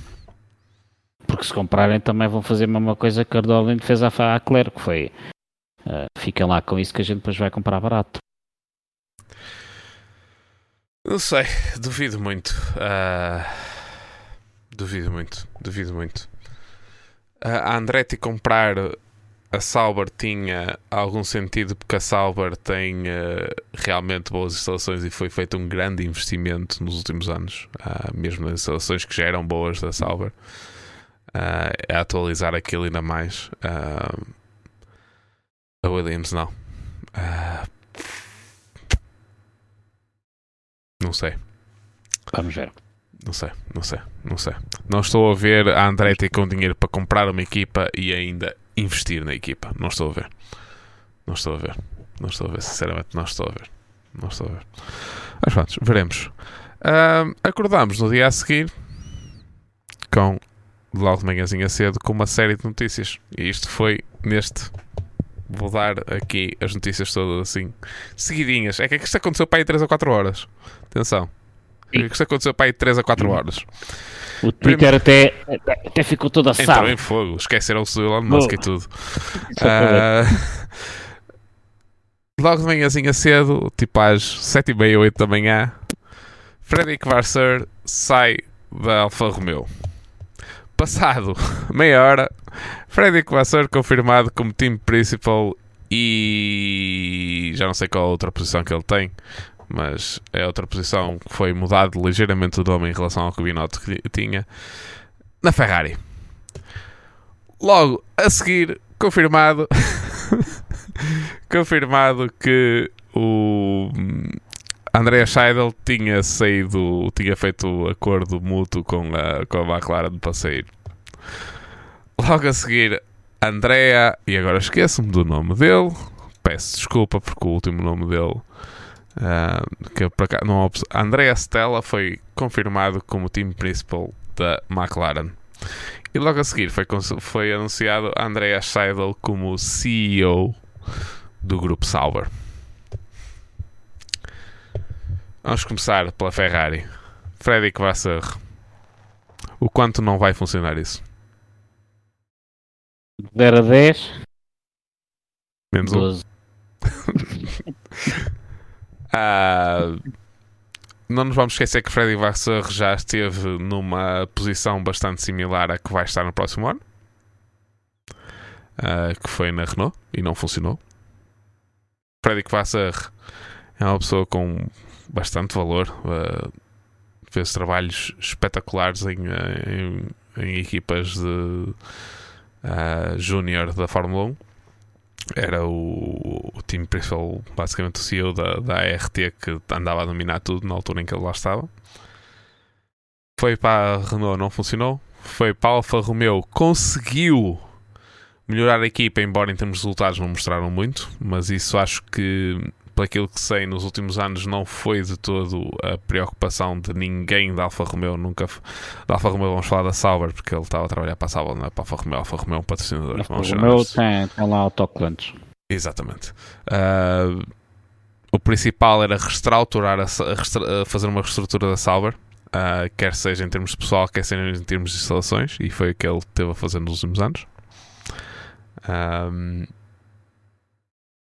e vai agora para a Ferrari para uma estrutura com, mais ou menos similar à da, à da Alpine. Simplesmente, uh, neste momento, é a escolha pela primeira vez. Toda a chefia da Ferrari vão ter um time principal que é a escolha deles lá. Acho que é a única coisa que ele tem a favor dele.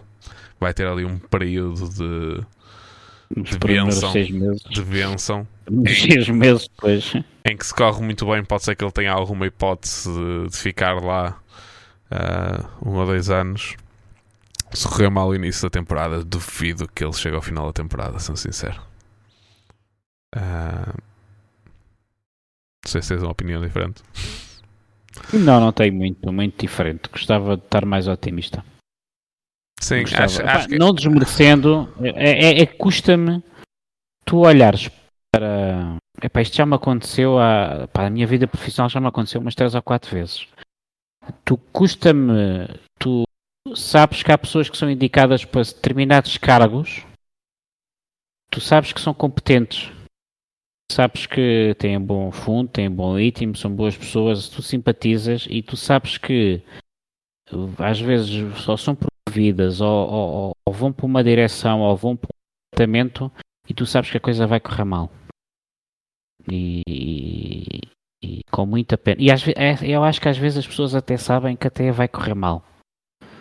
Mas eh, as circunstâncias da vida e do, e do teu entorno obrigam-te às vezes a teres que aceitar, porque eh, se calhar o É Frederico, Ferrari. Frederico É Ferrari, vamos ser honestos. É Ferrari. é Ferrari, ah, se calhar ah, a Audi ah, também já não contava muito com ele, se calhar ele também não estava muito disposto a trabalhar com alemães, porque convenhamos que são chatos, são chatinhos os alemães, e, e se calhar ele pensou, epá, que ele tem plena consciência que vai tudo correr mal e que por mais apertos de mãos que se dê e almoços e jantaradas e, e, e convites para jantar nas vilas privadas dos acionistas e daquela malta toda, ele tem plena consciência que é só ele virar as costas que há um, Já lá é uma um facada. enorme conjunto de facas apontadas a ele. Eu penso que ele tem essa consciência, mas há há certos passos que eh, na vida uma pessoa faz sentido aceitar. Sim, é o E efeito Ferrari. Naquela, É o efeito Ferrari, simplesmente. estava E- nessa posição. E concordo com o Vettel quando ele disse aqui há uns anos que, que diz que toda a gente é fã de Ferrari, mesmo que não seja. A verdade é que qualquer pessoa. É que é que eu acabei de dizer há bocado? Não é? Ah, mesmo eu que nunca gostei, da, nunca gostei, nunca foi a minha equipa, uma equipa que eu alguma vez tivesse gostado Não, da Fórmula 1. Ah, mas se me dissessem se fosse trabalhar para a Fórmula 1, gostavas de ir para uma Mercedes ou para uma Ferrari, eu dizia logo Ferrari, porque só, só o facto de poderes dizer que já trabalhaste na Ferrari já é um. Sim, sim. Eu, eu, por acaso digo-te uma coisa, se só houvesse um convite entre a Mercedes e a Ferrari, se calhar balançava. estou a fazer um- uma suposição. No, no- nós fôssemos para lá, era para, Tá era para varrer o chão, não era para trabalhar nos Exatamente. carros. Não, mas, mas olha lá, mas mesmo varrer o chão, diz-me lá uma coisa. Preferi ir para a Itália, caralho. Amanhã- ao menos tem bom tempo. Preferi ir para a Itália, ao menos tinha bom tempo e comia bem. vamos, vamos Eu dizer assim. Eu, eu, para a Inglaterra. eu, sou- eu. Eu eu- finalmente ia poder conhecer o Ivo pessoalmente, Não, cara eu- a cara. Eu até, eu até digo de Inglaterra, maneira diferente porque o World mora tipo a 5 minutos da, da, Mercedes, por isso se calhar Ah, é verdade, Mercedes. exatamente, exatamente, exatamente. Enquanto que o exatamente. Ivi namora 3, três horas ou 3 horas e meia Exatamente, exatamente. da, Não, da Mercedes. o caso tinha uma vantagem, porque ao menos ia a Leo Bodnar comprar lá a porcaria dos potenciômetros que demoram cada vez que tem que comprar é um mês a ver e, e na alfândega. Se calhar e também ia para a Mercedes, pronto, dava o 2 euros. Ah, mas sim, mas lá está, lá é Ferrari, é o efeito Ferrari. É que tu sabes que te vais tramar, mas tens que lá estar. Então, e logo a seguir, Seidel sai da McLaren e, e vai como CEO da Sauber Group, um- uma mais do que lógica. é- era daquelas coisas que eu não vi logo de início, mas que depois de dizer sim que faz todo sentido, até porque aquilo que consta é que já a partir do momento em que a Audi disse que entrava, já tinha um acordo feito com ele e que o André Seidel já tinha dito à McLaren que em 2025 que ia sair, que ia levar o contrato até ao fim, que era até o final de 2025 e que depois em 2026 ia estar a trabalhar para a Audi. Ah, já havia esse acordo e a partir do momento em que aconteceu isto, acho que falaram com ele acho, e acho que aquilo que se consta é que foi de resolução bastante rápida, digamos. Eu não sei até que ponto o André Charles não era já um homem da Audi dentro da McLaren, porque houve aí rumores bastante fortes. Ah, sim, de certeza absoluta, de certeza e, absoluta. e e comunicados desmentidos à última da hora e jornalistas a darem informações que a Audi tinha comprado a McLaren e, e, e se aqueles jornalistas dizem é porque a coisa teve presa por minutos. E eu não sei até que ponto o Seidel já tinha já tinha o destino traçado de trabalhar com, com a Audi, seja em que projeto de Fórmula 1 Sim, eh, o André Scheidel, além de ter tido extremo, extrema, extremo sucesso com, com a BMW no DTM, foi ele que, que que basicamente fez o projeto BMW no DTM, quando a BM entrou no DTM e, e dominou, basicamente. Uh, mas depois foi trabalhar para o grupo Volkswagen e foi ele o responsável do, do programa LMP1 da, da Porsche e dominaram. Uh, uma pessoa com um currículo invejável uh, e que fez um excelente trabalho na McLaren, pegou na McLaren numa altura em que estava no lixo mesmo. Andava ali a tentar lutar com a com, com Williams quando a Williams andava, antes da Williams ter tido este último ano em que teve uma performance decente. Uh, e, pôs a, e pôs a McLaren a conseguir a fazer um P3 no campeonato. Que dois anos antes ninguém via isso acontecer. Pois.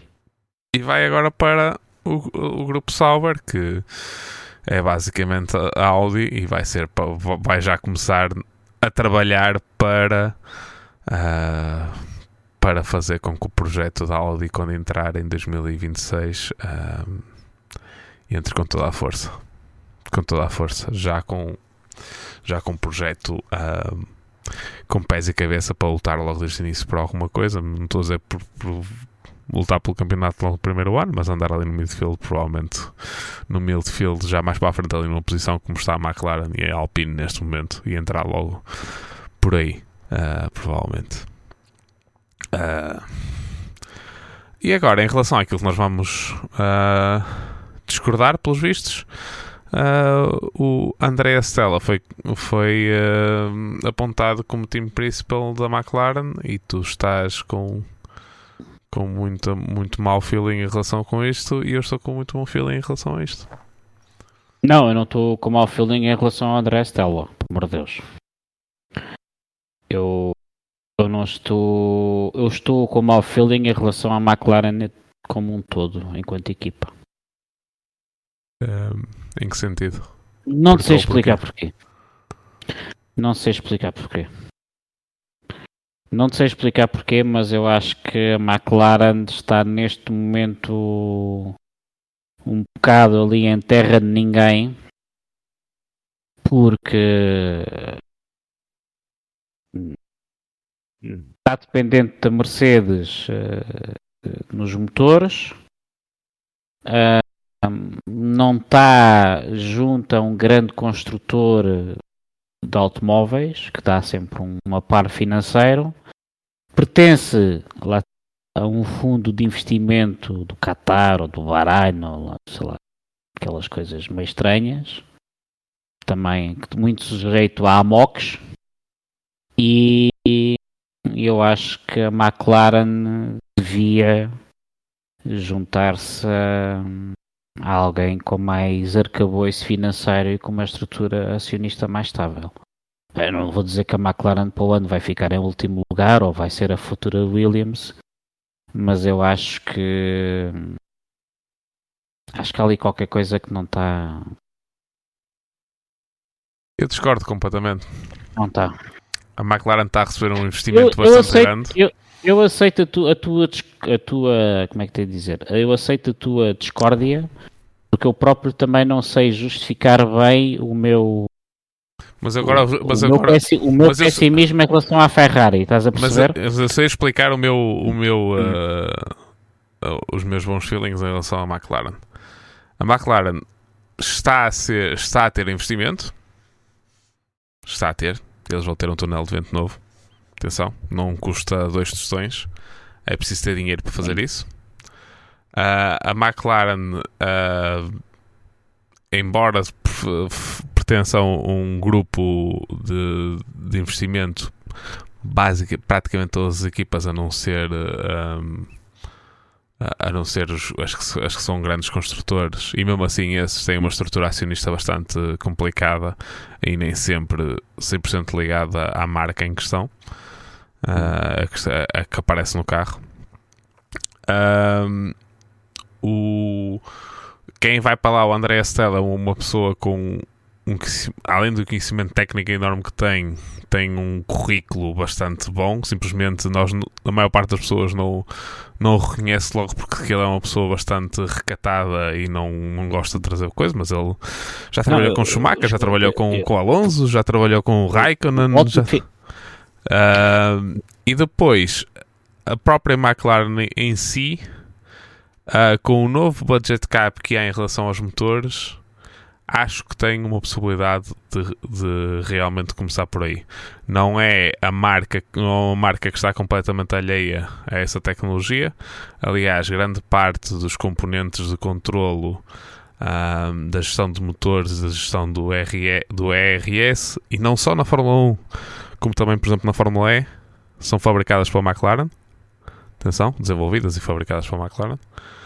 Um, todos os carros, atenção, todos os carros, acho que ainda todos os carros da grelha têm peças McLaren em termos de gestão uh, das unidades, porque há uma unidade de gestão do, do, do, híbrida que é standardizada para todos os carros e é a McLaren, se não me engano, foi a McLaren que desenhou logo desde o início e é a McLaren que fornece, fornece a toda a gente. Uh, por isso. Uh, não, não, part, não partilho o teu pessimismo, sou honesto. Eu, eu concordo com tudo o que tu acabaste de dizer e, e não vejo nada de mal naquilo que tu dizes, antes pelo contrário. Uh, acho que tem muito potencial, como há bocado falei, falava da, da, da, Mercedes, que tem lá muitos computadores para trabalhar e tem muito know-how acumulado. Mas se há a equipa no grid que tem, a McLaren também é uma delas. É pá, mas não sei, pá. E não tenho nada, nada contra o Andrea. Como é que Desculpa, como é André que é? O André, André Stella, pois. Eu vi-te aí olhar aqui, ainda não sabes o nome. eu também não sei. Uh, uh, eu não tenho nada contra o rapaz, antes pelo contrário. Uh, não tenho nada, nadinha contra o Zac Brown. Antes pelo contrário, estás a perceber? Epá, mas não sei, estou cá com quem, quem me está a ouvir, atenção, é mesmo. É um, é um yeah, quem, quem, quem, nos estiver a ouvir, quem nos estiver a ouvir, o mesmo tipo de feeling que ele está a ter em relação à McLaren de da Raia foi mesmo que ele disse que ele tinha um feeling que, que a Porsche que já no próximo ano ia estar na Fórmula 1. Por isso levem isto com, sempre com, com um bocadinho de. como, como os ingleses costumam dizer, uh, eu, neste, a grain of salt. eu, neste momento estou com o feeling que a Porsche vai entrar na Fórmula 1 e eu não vou ficar nada satisfeito da Porsche entrar na Fórmula 1. Não, a Porsche já não entra na Fórmula 1. E acho e, e, exatamente o André Scheidel ir para a frente eu, no projeto da, da Audi demonstra ainda mais isso. Eu, eu, é que não tenho aqui 100 milhões de euros, não investia já em ações da Porsche, chegava lá, apanhava o meu avião privado e vocês, 24 horas de Le Mans, foquem-se. Ok? Durante 2 ou 3 anos, foquem-se nas 24 horas de Le Mans. Depois lá para 2028, se vocês quiserem comprar a Williams, pronto, isso aí partem a partir daí. Vamos acabar o podcast, mini, mas antes de acabarmos o podcast, vamos Como acabar o... Vamos terminar o podcast, mas antes de terminarmos o podcast, eu vou dar a minha, a minha opinião em relação a isso que acabaste de dizer agora por último.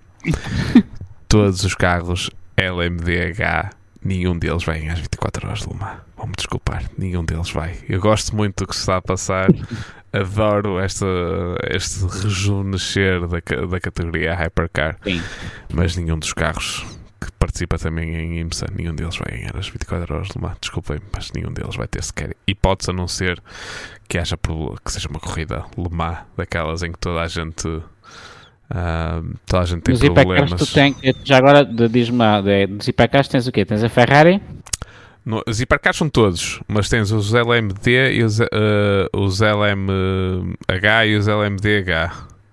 Sim, os LMH, é os LMH neste momento, quem, é, quem, quem está oficialmente é a Toyota, é acho que a Glickenhaus, mas embora a Glickenhaus também está a ver em, é, em passar é, para a MDH. É a Toyota, é a Peugeot, a Peugeot e a, a, Ferrari. E a Ferrari. Acho que são os únicos que estão confirmados mesmo não, como sendo. A Porsche não tem hipótese. Acho que a Porsche não tem hipótese. Não, é, a Porsche não tem hipótese os, uh, os uh, a Porsche, a BM, a Acura, a Acura nem sequer vem. Não, Acura, nem sequer vem. Cadillac vem. Cadillac. Uh, para o próximo ano vem a BMW, não vai este ano, mas vai para o próximo ano. Não, mas e... não tem hipótese. O BOP não os vai favorecer. Não é só o BOP. Vamos ser honestos. Uh, a parte híbrida de todos os LMDH é igual para toda a gente. Quando é igual para toda a gente, nunca vai ter um desenvolvimento ah, especializado. Nunca vai ter. Não há hipótese. Va- vamos ser honestos. Quando as equipas, as equipas não tendo, não, não, não, não sendo para desenvolver uma peça para eles serem melhores em relação aos outros que estão a correr contra ele. Porsche, a única coisa, e, e, e digo uma coisa, se houver um LMD, porra, agora perdi, só a MDH, né? se houver um LMDH que ganhe as 24 horas de Mans, será o da Porsche. Porque a Porsche, segundo sei, comprou a Multimatic, posso, acho que não estou a dizer, e tomou em mãos o desenvolvimento todo. Não é? Mas tem de fornecer exatamente as mesmas peças aos outros. Tudo bem, eu sei. Eu sei. Mas, mas percebes aquilo que eu, é a única ressalva que eu tenho. Se houver um LMDH que ganhe, que, que passe por cima dos hipercars, numa sorte daquelas, aquelas 20, da- das mais loucas 24 horas de Le Mans que tu possas existir. Tem de ser. e- tem de ser como na vida, há, tem de ser como há 3 anos, se não me engano, em que, uma que a 3 horas do final tínhamos um LMP2 na liderança das 24 horas. de. Exatamente, exatamente. Tem de É acontecer uma única coisa dessas. Eles compraram, eu acho que eles compraram a Multimatic. Eu gosto, eu gosto, pá, eu gosto, não gosto muito de falar sem, sem às vezes saber de coisa, mas eu penso que eles compraram a Multimatic e eles tomaram em mãos praticamente o projeto. No fundo é que foi como eles se tivessem comprado a da Lara e ou, ou a Ligia. E isso já tens mais alguma liberdade para fazeres os chassis dentro daquelas regras todas que eles, eh, que eles são obrigados a cumprir. Mas sim. Isto, Mas é, pronto, isto- Porsche, isto é um, proje- é um 24 projeto. Uh, este projeto da Porsche é um projeto para ganhar dinheiro, como foi uh, outros projetos que eles tiveram. Uh, Ah, sim, porque eles vão encher. totalmente tu- tu totalmente ver. virado para, para as equipas. uh, para as equipas estava a ver. É para as equipas clientes. clientes. Embora as Exato. equipas clientes não vão ter o carro até. Até abril. depois das 20 de abril. Não, acho que até já, até, acho que até já é até junho, acho eu. Já, já Ah, é? está, Não, acho a que já está que na é dúvida. abril. Acho que já está na- em dúvida às 24 horas de Le Mans para as equipas. uh, Tem muitas encomendas e depois não dou a conta a fazer carros. Ah. Portanto, só, só a Ligier comprou quantos? A Ligier não, porra. Ai, a. a J. A J. Não sei, vamos ver. Vamos ver, não sei. A. Não, Não, sei, mas não sei. eh, agora fora, fora brincadeiras. Vamos ver. Olha, não sei, a gente não está dentro dos conselhos das administrações nem das intrigas todas deles. Sim, sim, sim, sim. E, aliás, a Porsche, tal como a BMW, não. Que é que os LMDH tu não podes simplesmente como marca fazer um carro. Atenção, Pois é isso, é isso. podes. Não, a Porsche tem a há vantagem. fornecedores, a Porsche há fornecedores de chassi e fornecedores de. Acho que a única coisa que eles podem fazer é o motor de combustão interna. Acho que é a única coisa que eles podem fazer. Motor podem. Acho que é a única coisa. De resto. E podem, podem, podem partilhar componentes de. Podem usar motores também de outras categorias, como a.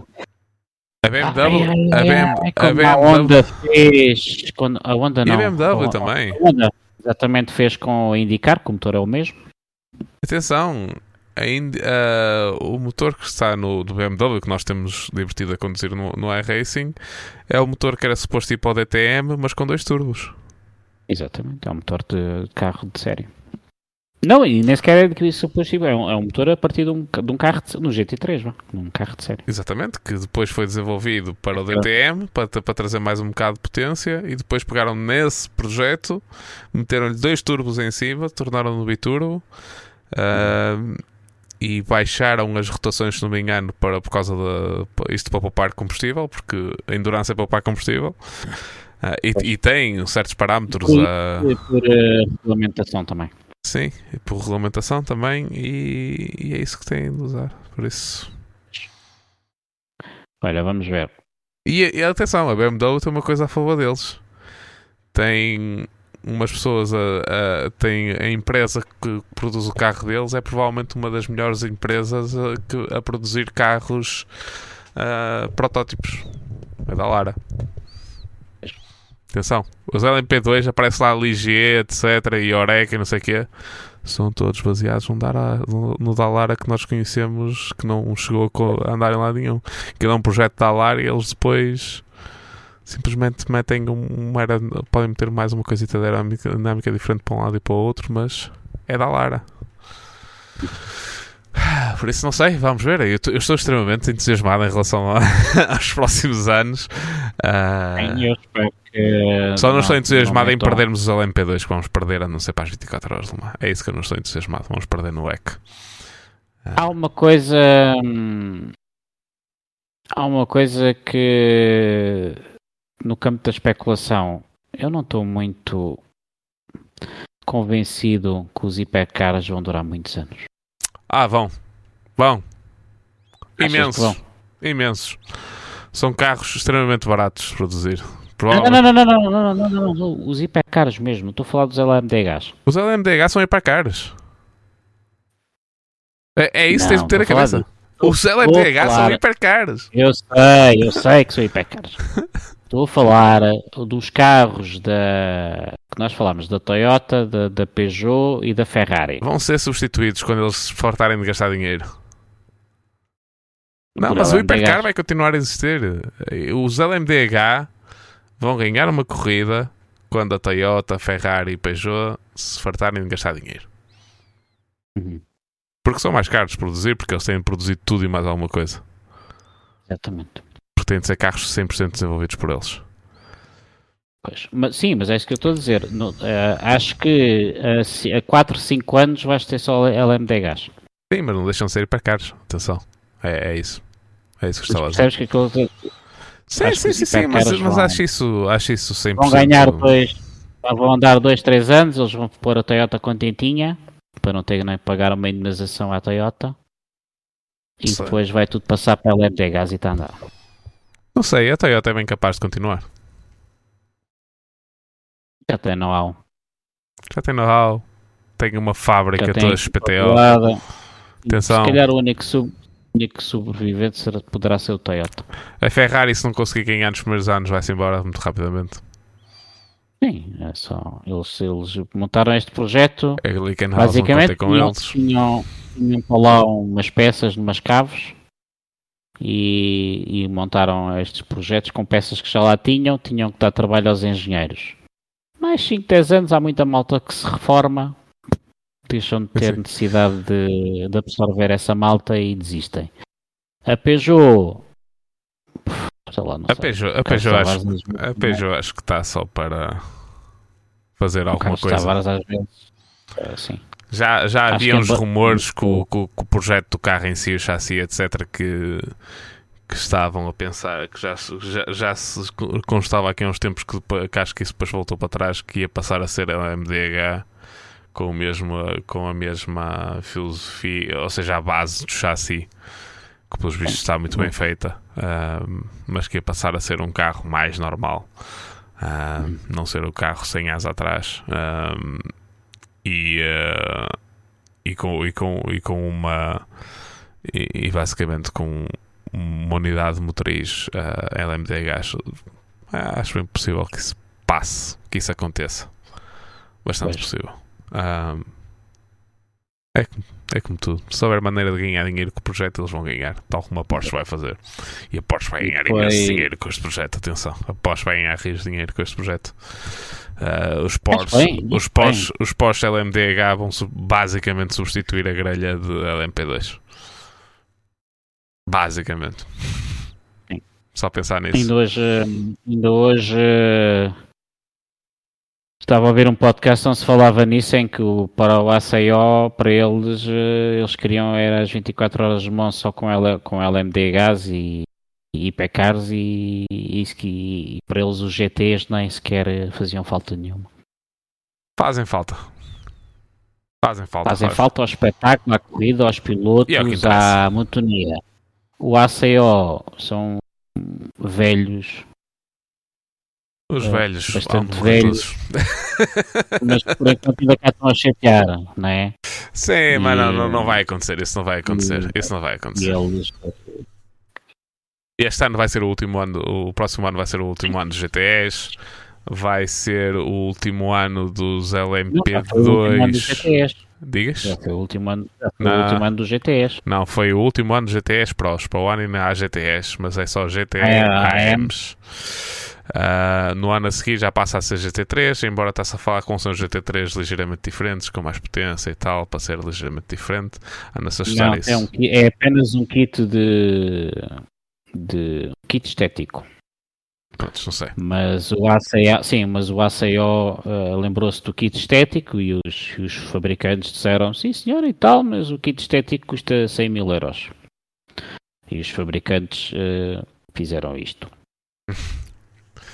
Um kit estético 100 aquele mil que vai- euros ou 50 mil euros. ou- quer dizer, não era 100 mil euros, como a equipa que ponha dos carros são 100 mil euros. Para não dar eh, um segundo de sequer de, de ganho de potência, eles disseram não, não temos mais que fazer. Pronto, isso, em relação a isso ainda vamos ver. A verdade é que, a não ser no, em, em Le Mans, ah, to- todo o resto do WEC, o próximo ano é o último ano dos LMP2. Os LMP2 vão passar a, a ser só ah, em Le Mans.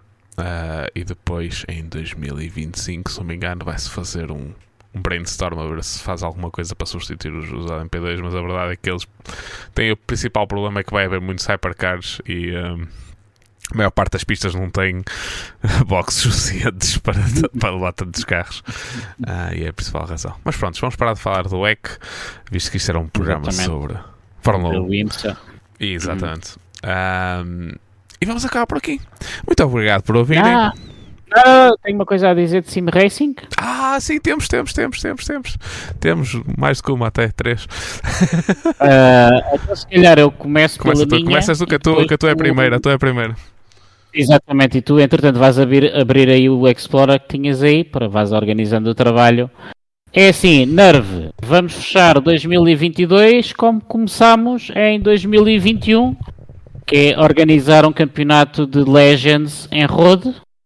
Foi na altura, eu e o Ivo, foi a nossa primeira experiência na organização, de abrir servidores e de abrir servidor todos marados, com erros e não sei quê. Portanto, no próximo sábado, a partir das 9, juntem-se a- no Discord da Nerve. Vamos fazer uma fan race de duas corridas, 15 minutos, mais 15 minutos.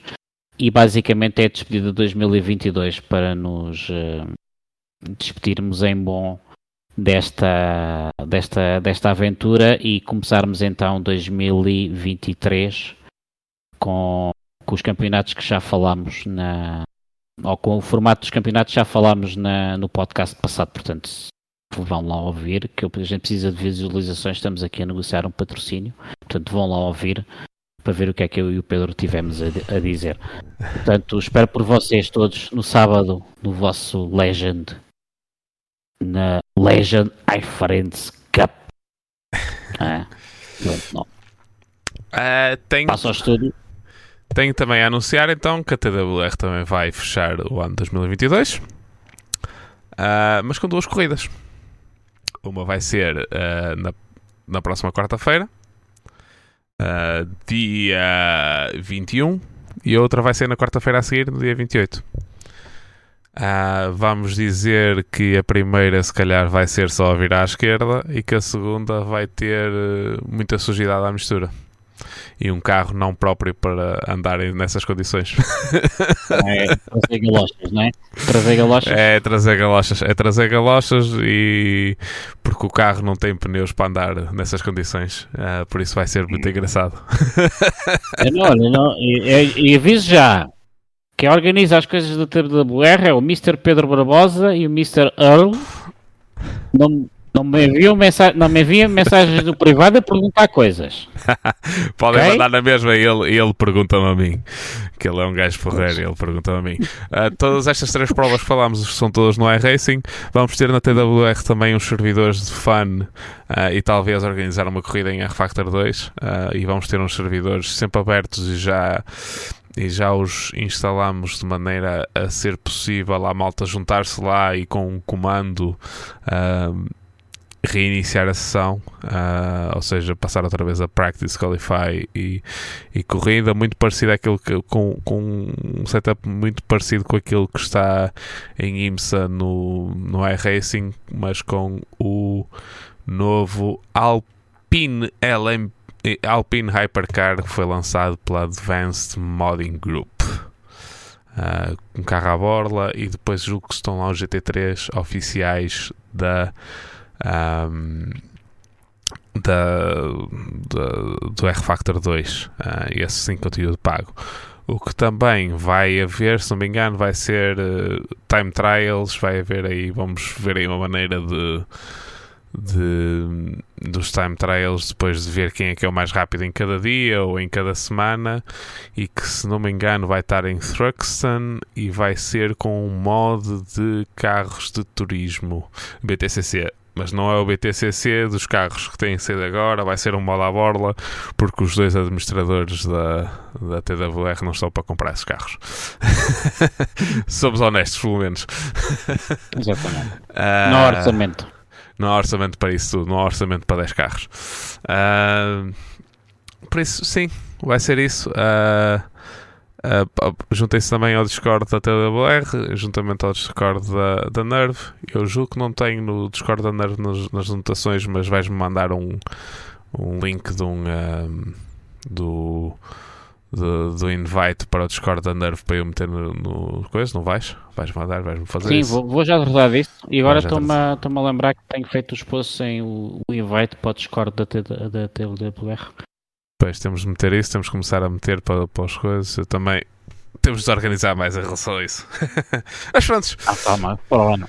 Para o ano, o nosso para o ano. diz que a partir de 15 de janeiro a gente começa a trabalhar. Ah, Até agora não temos feito tanta coisa. Até Nada. agora isto tem sido relax. É um relax completo. Exatamente, exatamente. Ah, mas pronto, muito obrigado por terem ouvido o podcast. Se aguentaram até a uma hora e 40 que já está agora. Se não fizeram skip e de certeza queriam ouvir as, as nossas novidades em relação ao Sim Racing, de certeza que era o que vos interessava. Claro. Por isso, muito obrigado. Se nos quiserem seguir, é só procurar at bump, bump Draft Prey em qualquer uh, rede social. Nosso e-mail é bdappodcast.gmail.com. Eu fui Pedro Barbosa. Procurem-me no vosso, numa esquina qualquer que eu hei de estar por lá.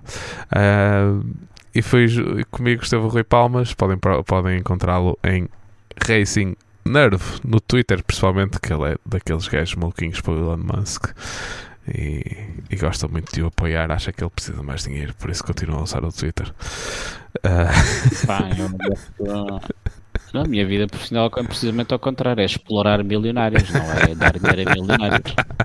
ah, por isso sigam o Rui Palmas uh, e sigam todos os nossos as nossas redes sociais. Muito obrigado por terem ouvido. Este foi o Vamos à Fanpage Podcast e até à próxima. Até à próxima, boa noite a todos. Obrigado por terem estado aí.